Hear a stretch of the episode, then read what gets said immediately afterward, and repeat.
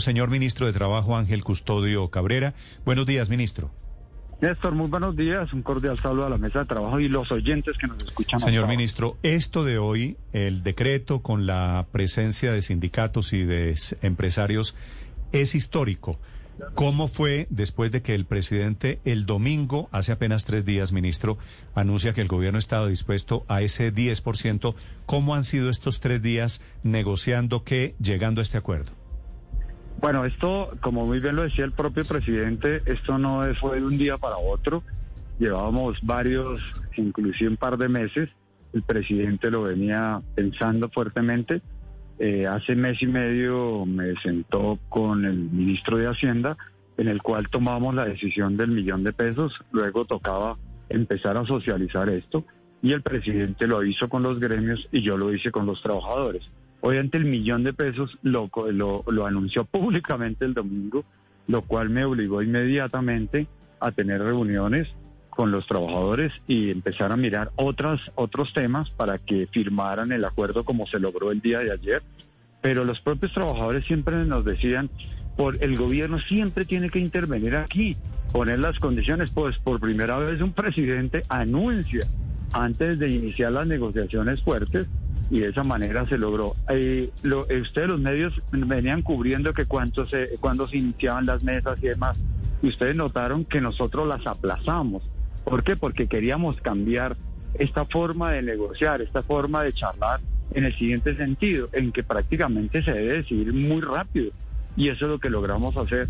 El domingo lo anunció el presidente. Ayer nos eh, recibimos todos los argumentos técnicos, antier, los argumentos técnicos eh, de académicos, demás, en pro y en contra, y en lo cual nos permitió pues avanzar y ayer con ese acuerdo, en menos de 24 horas, obtener la firma de todos de todos los miembros de la mesa de concertación laboral. ¿Y cómo, cómo ministro, fueran esas eh, conversaciones o, o, para que nos cuente usted ahí detalles, no sé si un poco de infidencias con las centrales obreras, porque de alguna manera pues quedaron prácticamente desarmadas después del anuncio del incremento? Ya en, yo había tenido una reunión previa hace dos semanas, tres semanas en Cartagena, donde ellos asistieron, donde yo les manifesté, este es un momento histórico para el país, donde podemos llegar a un acuerdo y yo creo que lo que ustedes siempre han tenido, sin decir el valor, podemos hacerlo. Y hay una voluntad política del presidente para que eso se realice. Y, con base en eso empezaron las, digamos, a decirles, avancemos en eso, no nos precipitemos a, a reunirnos, y de esa manera, cuando ya el presidente lo anunció, pues prácticamente fue fácil. Fácil entre comillas porque siempre dice, bueno, ¿y ahora qué vamos a negociar? Y entonces no, aquí había otros temas como el control de la inflación, el control de los precios, el tema de los pensionados, revisar ese tema y efectivamente con eso fue que logramos este acuerdo. Obviamente hay diferencias políticas o diferencias ideológicas muy grandes dentro de la propia mesa y las logramos superar con la confianza que tiene el Ministerio de Trabajo con la mayoría de centrales. Ah, recuerdan ustedes, hace menos de tres, cuatro meses se logró un acuerdo estatal de todos los funcionarios públicos, donde igual por unanimidad también se firmó ese acuerdo. Entonces, en esto también debe uno crear la confianza para poder dialogar con ellos y eso es lo que eh, eh, lo vivimos ayer y por eso se logra estos acuerdos. Ministro, ¿cómo van a funcionar de ahora en adelante los decretos que, va, que van a ser emitidos por el gobierno nacional para que ciertas cosas que están y ciertos servicios que están atados al salario mínimo pues no suban un 10%? Porque eso pues terminaría chupándose este incremento salarial. Estoy refiriéndome a los servicios de salud, al SOAD, a, las multas de tránsito, muchos servicios que tradicionalmente está, han estado indexados al mínimo. Sí, efectivamente, eh, hay varios temas en los cuales está por ley en la cual pues no puedo hacer absolutamente nada. Pero los otros, que es la gran mayoría, depende del propio gobierno. Entonces por eso el presidente en el Consejo de Ministros del día lunes dio esa instrucción. Tenemos plazo hasta el 20 de diciembre para que cada organismo del Estado, cada, cada ministerio produzca los actos administrativos y eso lo firmamos en el acuerdo con trabajadores y empleadores.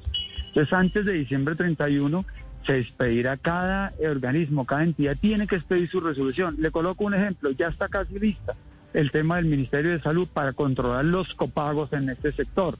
No pueden crecer con el salario mínimo, sino con la inflación.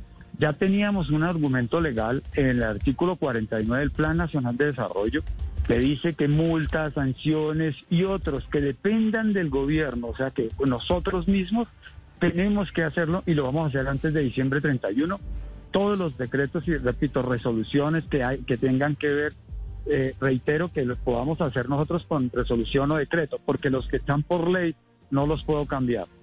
Pero entonces, ministro, así las cosas, lo único que sube en la misma dimensión y proporción del salario mínimo será el SOAT, porque dice usted que ni siquiera la cuota de copago de la CPS. No, al contrario, al copago, la EPS es lo que estoy diciendo, que ya está lista la resolución para que crezca con base en la inflación. En el caso del, del SOAT, no es que va a ser por salario mínimo, lo que pasa es que tiene unas fórmulas en las cuales no puedo yo decir todo con, con IPC, sino por el tema de riesgos y todo lo que tiene que ver con con, con los temas de salud en ese tema. Entonces no lo puedo decir todo sea al 5%, pero vamos a hacer, se creó la mesa permanente para hacer ese seguimiento y buscar que todo funcione de aquí en adelante con la VT. Es posible que, que, que más adelante el Congreso de la República tome esas decisiones, pero ya tenemos avanzado que todo tiene que, o la mayoría que dependa con base unidad de valor tributario que es con base en la inflación. Hmm. Pero entonces, a estas alturas, ministro, a modo de conclusión, ¿nada sube el 10% en el mismo nivel del salario mínimo? Correcto, o sea, la, la, propuesta es esa y vamos a estar encima para que eso funcione y depende de nosotros, del propio gobierno, cada entidad, cada ministerio, cada, cada funcionario, dónde está su resolución. Aquí debe aparecer en los próximos días antes del 20, o sea, ya para entregarle al país el control de esto. Sí, ministro, pues es que es importantísimo hacer claridad en esto. O sea que ni siquiera el SOAT sube de acuerdo con el salario mínimo. Vuelvo a decirte que es que el SOAT tiene una fórmula en la cual es posible que sea un poco más de la inflación, pero con el 10.07, eh, eh, ahí, eh, vuelvo a repetir, hay temas muy concretos que dice la ley, dice tiene que ser en salarios mínimos pero la gran mayoría depende del propio gobierno de controlarlo. Fuera, ministro, fuera del SOAT, aclarado que los arriendos, los servicios públicos, todo eso, eso está, eso es por inflación, no por salario mínimo. fuera, fuera del SOAT, ¿qué más tiene metido el, ingrediente, la herramienta del salario mínimo? No, algunos temas, estamos haciendo el listado hoy, ya todo el mundo tiene que hacer porque es una es innumerable la cantidad de temas que dependen de, un tema de salario mínimo o de otro. Entonces, los que dependan exclusivamente con una resolución o decreto, lo hacemos ya y lo controlamos. Ok, vale. Es el ministro de Trabajo anunciando, tal vez conteniendo, que no vaya a haber una cascada de aumentos proporcionales ahora que el salario mínimo está subiendo muy por encima de la, de la inflación. Gracias, ministro. Bueno, Néstor, muchas gracias.